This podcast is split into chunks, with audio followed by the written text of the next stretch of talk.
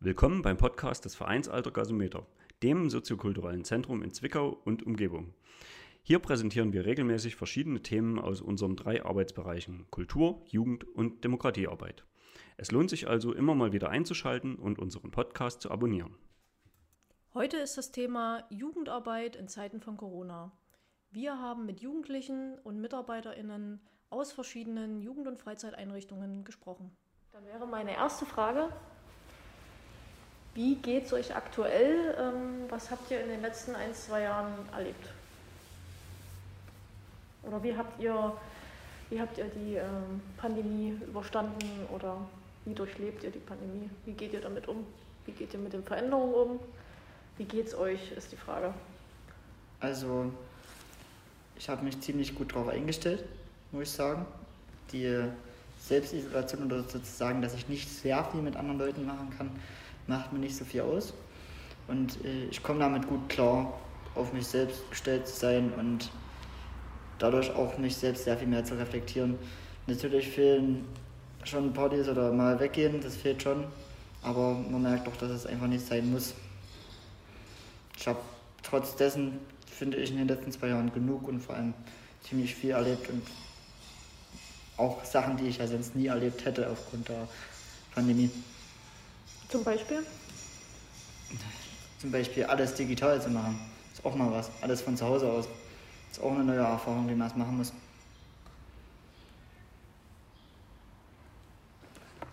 Ähm, mir geht es eigentlich gut. Äh, das Einzige, was in den Monaten ja passiert ist, äh, ich war die ganze Zeit zu Hause. Äh, ich habe Schulaufgaben bekommen, äh, die ich teilweise nicht gemacht habe, einfach weil ich, äh, weil mit keiner da war und gesagt hat, ja, äh, du machst das, wenn ich dann was machen wollte, habe ich die ganzen Sachen nicht verstanden, weil kein Lehrer da war, um mir dabei zu helfen. Ähm, zu Hause, wir, wir, äh, wir sind sechs Personen. Wir haben ein Haus. Ist sehr, sehr aufreibend dann, vor allem wenn man dann also 24-7 zu Hause sitzt. Man, und, und am Anfang ist es chillig, man ist zu Hause, man kann sich ausruhen, aber umso länger das ging, umso mehr hat man gemerkt, äh, dass das langsam eskaliert. Also wir waren immer stressiger, es war dann auch irgendwann nicht mehr so schön. Dann hat Mama uns, dann sind wir dann irgendwann in den Garten geflohen. Wir haben draußen gezeltet, was wirklich sehr schön war. Das hat uns dann wiederum geholfen und ja. Okay, also wie geht's euch aktuell in der Situation? Mm, relativ äh, geht, äh, Deutsch geht komplett klar geht eigentlich komplett klar, weil ich finde das nicht so schlimm. Das Einzige, was halt immer, wie immer wieder abfuckt, das ist mit den Masken. Vor allen Dingen im Sommer. Aber als noch kein Corona da war, da war halt auch alles viel chilliger. Und ähm, meine Lutherkeller, das ist für mich Art wie ein zweites Zuhause, weil ich nicht weiß, dann wo ich hingehen soll. Und ich bin auch schon, da war noch der Matthias hier da. Und deswegen ähm, finde ich das eigentlich voll gut, dass sie überhaupt aufgemacht haben. Das heißt, selbst wenn der, also wenn der Jugendtreff jetzt zumachen würde, dann würde euch was fehlen. Ja. Könnt ihr, könnt ihr beschreiben, was es ist? Was dann konkret fehlt? Ja, also ich kann es beschreiben. Als die neun Wochen, also als wir neun Wochen keine Schule hatten, hatte er halt auch neun Wochen der Lutherkeller nicht auf. Und da war es halt zu Hause übelst langweilig, weil keiner durfte wirklich raus. Äh, meine Freunde, die durften erst zwei Wochen bevor die Schule wieder losging raus. Und ich war halt die einzige mit einer Freundin, die eher raus durften. Also schon vor, komplett, vor den kompletten neun Wochen. Und es war halt übelst langweilig, weil man nicht wusste, wo man hingeht und so. Hatte ja auch nichts auf oder so, sonst hätte ich ja jetzt gesagt, wir gehen da und dahin. Ging aber nicht. Deswegen. Was bietet euch der Jugendtreff hier? Na, die machen mit uns äh, immer coole Sachen, zum Beispiel Volleyball spielen. Bauen die dann immer auf. Oder letztes Jahr im Sommer waren wir ähm, an der Pöhl, sind wir mit dem Fahrrad dahin gefahren. Total schwere Pöhl. Und, ja, und haben dann drei Tage oder zwei Tage da übernachtet. Ja, gut. Ähm, also wenn ich dran zurückdenke, muss ich ehrlich sagen, ich hatte schon wirklich viel Sorgen, viel Ängste, ne? generell um die komplette Jugendarbeit. Ähm, gut, anfangs dachte man ja, es geht relativ schnell vorbei, dann hat sich ja doch herausgestellt, dass es eine eher langwierige Sache wird. Um unsere Kids habe ich uns, habe ich mir oder wir uns, sage ich mal, wirklich viel Sorgen gemacht, weil wir wirklich welche dabei haben, die haben uns jeden Tag aufgesucht. Wir waren quasi für die so ein bisschen Kumpel, Elternersatz und ne, auch in der Schule aushelfen und so weiter. Ne, das war ja dann erstmal alles nicht so möglich. Hm. Und da, wie gesagt, ich hatte da viele Sorgen und Ängste, dass das alles so ein bisschen einbricht. Wir sind ja jetzt auch eine Einrichtung, die nicht unmittelbar im Wohngebiet ist. Ne? Also zu uns muss man ein Stück laufen oder mit dem Fahrrad fahren. Und da jetzt äh, einfach wieder anknüpfen, aufbauen, Kontakte herstellen, die Kids wieder herholen, das wird jetzt, denke ich, nochmal ein ordentlicher Schritt oder ein bisschen Arbeit. Aber wir sind froh, dass es wieder vorwärts geht, dass es besser wird, dass wir arbeiten können und dass wir schnellstmöglich zu einem Normalzustand zurückkommen. Ich denke, das haben wir soweit auch ganz, ganz gut hingekriegt. Also man merkt es auch, also wirklich ab dem Moment, wo es offiziell hieß, ihr dürft wieder, also ging das auch los. Anfangs noch ein bisschen schleppend, aber es wird besser. Also man merkt halt auch, die Kids sind da total happy drüber, wieder da sein zu dürfen, wieder mit uns Blödsinn zu machen. Ja, einfach dieses Rauskommen, ne? aus von zu Hause ja, rauskommen und ja. Mit Freunden nur treffen, ohne sich Sorgen zu machen, darf ich das und so weiter. Das waren halt wirklich Punkte. Was wir auch von den Kids gehört haben, ne? dass die ja selber gar nicht wussten, was darf ich, wo darf ich hin, wie darf ich es machen. Ja. Ne? Da ist das schon schön, dass das jetzt wieder so vorwärts geht. Auch einfach hinsetzen und mal quatschen. Das ist halt das. Ja. Es sind wirklich viele, die einfach quatschen wollen. Und das ist halt, ne, das können sie jetzt wieder und das ist halt das ist schön. Für die Kids genauso wie für uns. Ähm, was mir fehlen würde, ist ganz klar, was ich auch schon gesagt habe, ich hätte nirgendwo mehr, wo ich hingehen kann. So. Weil für mich ist Luther Köscher so dieser Jugendtreff ähm, so wie schon gesagt wurde, ein Zuhause, wo man einfach mal hingehen kann, wenn man gerade nicht weiß, was man machen soll, machen kann. Ähm, einfach wo man auch, wenn man gestresst ist, wenn man mal von zu Hause weg möchte, wo man dann hingehen kann und sagen kann, hier, für, hier bin ich, da fühle ich mich wohl, hier habe ich Freunde, hier kann ich was machen. Äh, und es ist ja eigentlich auch nicht langweilig, es ist ja nie langweilig hier, man kann immer zusammen Fußball spielen, es wird was mit einem gemacht, also man ist jetzt nicht da und sitzt sich in irgendeiner Ecke und langweilt sich. Eigentlich genau das Gegenteil, wir werden aufgerufen, äh, was zu machen. Äh, und mit uns wird Spiele gespielt und wenn man das halt dann nicht mag, dann kann man dazu auch Nein sagen. Diese Sorgen und Ängste, die du beschrieben hast, ähm, hat sich davon irgendwas bestätigt? Wir arbeiten jetzt wieder mit Kids, Jugendlichen zusammen. Ansteckungsgefahr, bringe ich mit nach Hause. Äh, ne, wie gesagt, mit Großeltern, mit Kindern, mit, ne, also meine Kinder auch im Kindergarten. Wir waren öfters in Quarantäne weil halt Kindergartenerzieher einfach auch positiv waren und man saß dann zu Hause mit den Kindern und hatte immer so diese Sorge, oh, wenn es so weitergeht und wie geht es weiter und ja, aber wie gesagt, ich bin jetzt positiv gestimmt und also die Sorgen sind weg, muss ich ehrlich sagen. Ja, zu der, zur, zur Weihnachtszeit oder generell, als der Lockdown noch sehr viel stärker war, da hatten wir ja auch hier nicht so auf, wie wir jetzt aufhaben können. Da hatten wir Hausaufgabenbetreuung, 1 zu 1 Betreuung. Und ich merke jetzt wieder, wo wir richtig aufhaben, dass mir das echt gefehlt hat, mit den Jugendlichen wirklich zu arbeiten und nicht nur dem bei Hausaufgaben machen zuzugucken und denen immer mal ein bisschen über die Schulter zu gucken und zu helfen. Es hat schon irgendwie miteinander die Gespräche gefehlt oder dass man was miteinander schafft, dass man was machen kann. Es ist schon so gut, wie es jetzt ist und hoffentlich bleibt es erstmal ein Stück so. Und du hattest ja gesagt, ihr habt euch gegenseitig motiviert. Ähm, Gibt es vielleicht Beispiele, die, die ihr nennen könnt, mit, mit was ihr euch, wie ihr euch motiviert habt? Ähm, zum Beispiel ganz, ganz klassisch, äh, einfach auch durch, durch Sport. Dass wir gesagt haben, komm, nicht rumsitzen, wir machen jetzt was. Ne? Wir bewegen uns ein bisschen und sowas. Und das hilft ungemein. Und wenn man das dann halt nicht alleine machen muss, wir hatten halt das Glück, dass wir zu zweit sind einfach und dann haben wir solche Sachen halt einfach genutzt. Oder dann halt auch wirklich Kreativsachen, wo wir gesagt haben, okay, komm, wir machen jetzt das und das mal noch fix hübsch oder so oder, oder tun noch irgendwelche Möbel ein bisschen aufwerten und hm, wenn man da so ein Tief hatte, dann war immer der andere, der dann gesagt hat, los, wir machen das jetzt, wir machen jetzt was und das hat halt immer sehr gut geholfen, finde ich. Genau, dadurch sind schöne Ideen entstanden. Also man hat gemerkt, ach, wir können ja hier drinnen auch mal das machen, Ne, wir können auch mal mit den Kids, was weiß ich, gerade Kreativität, wir haben hier Tische neu gemacht, unsere Küchenbank haben wir alles neu gestaltet. Und da entstehen halt einfach Ideen, was man mit den Kids mal wieder machen kann. Und ne, wir sind ja auch sehr sportlich, eine sportliche Einrichtung. Mhm. Ne, das ist schon so ein bisschen unser Profil, sage ich mal, Bewegung und vor allem viel draußen. Und deswegen haben wir uns gegenseitig dann gesagt, wir halten uns selber fit, wir machen jetzt hier Sport und werden kreativ. Das Thema Distanz ist ja bei Jugendlichen immer gerade jetzt auch großes Thema geworden, weil, weil sie halt, also jetzt aus unseren Erfahrungen als vom Gaso-Treff, ähm, dass die Kids sagen, sie sind es halt nicht gewohnt, diese Distanz zu haben, weil sie halt auch, naja, Berührungen halt auch positiv empfinden, was ja auch letztendlich menschlich ist. Ähm, und das fehlt denen halt. Also es fehlen ihnen Berührungen, das sind so Erfahrungen, die wir im Gasometer haben.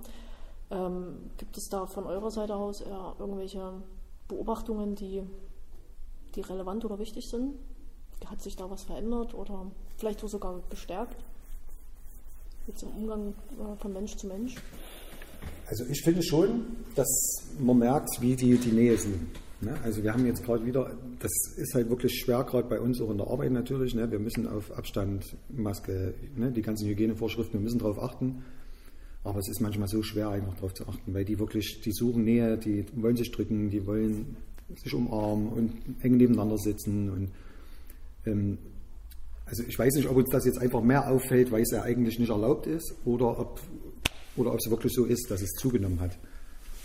Da, du merkst wirklich, dass da immer dieses, dieses kurze, ach nee, wir dürfen mhm. ja nicht und auch eigentlich möchte sie sich ja drücken und dann aber doch, also man merkt definitiv, da ist definitiv der Wille da, dass sie, dass sie das gerne möchten, dass sie das wieder, wieder haben möchten und aber irgendwo auch trotzdem wissen, es geht halt gerade nicht. Also es ist halt auch für die Kids, wenn man das so beobachtet, glaube ich, so, so ein innerer Zwiespalt. So, ich möchte gern, aber ich weiß auch, dass ich es momentan nicht, nicht sollte, nicht darf. Das merkt man schon doch. Nach einem Jahr Corona ist es jetzt so, dass man sich mit verschiedenen Situationen arrangiert hat, dass man weiß, wo was kann man, was kann man nicht machen.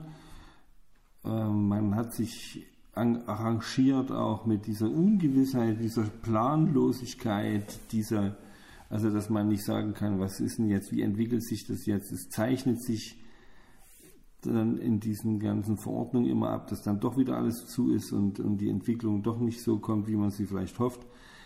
Ähm, damit muss man umgehen können, daran hat man sich ein bisschen da mit der Situation arrangiert und äh, versucht mit der Bremse, die einem da immer noch hindert. Ja, die, man fährt mit angezogener Handbremse und das ist kein schönes Gefühl in einer, in einer Arbeit mit Jugendlichen, mit Kindern, mit Programmen von Kultur und Bildung, wo, wo es darauf ankommt, Menschen zusammenzubringen, ist das einfach schwierig. Und das ist belastend, das streckenweise.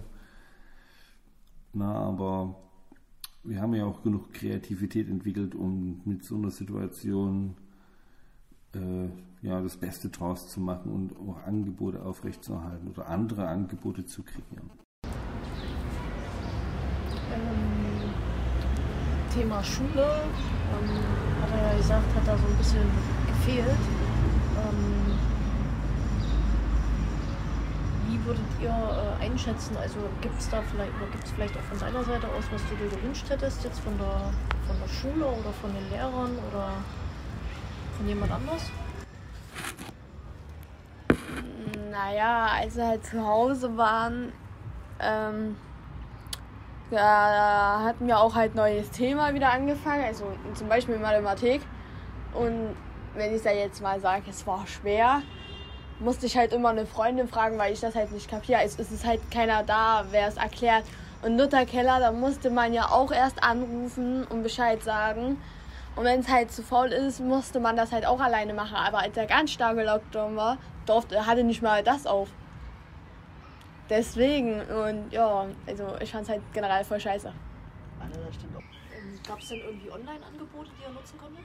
Ja, Lernsachs, aber äh, da wussten wir noch nicht, wie das so richtig funktioniert. Und da haben wir das erstmal über Hausaufgabenheft äh, gemacht. Also wir haben Aufgaben ins Hausaufgabenheft aufgeschrieben und haben es dann da einfach gemacht.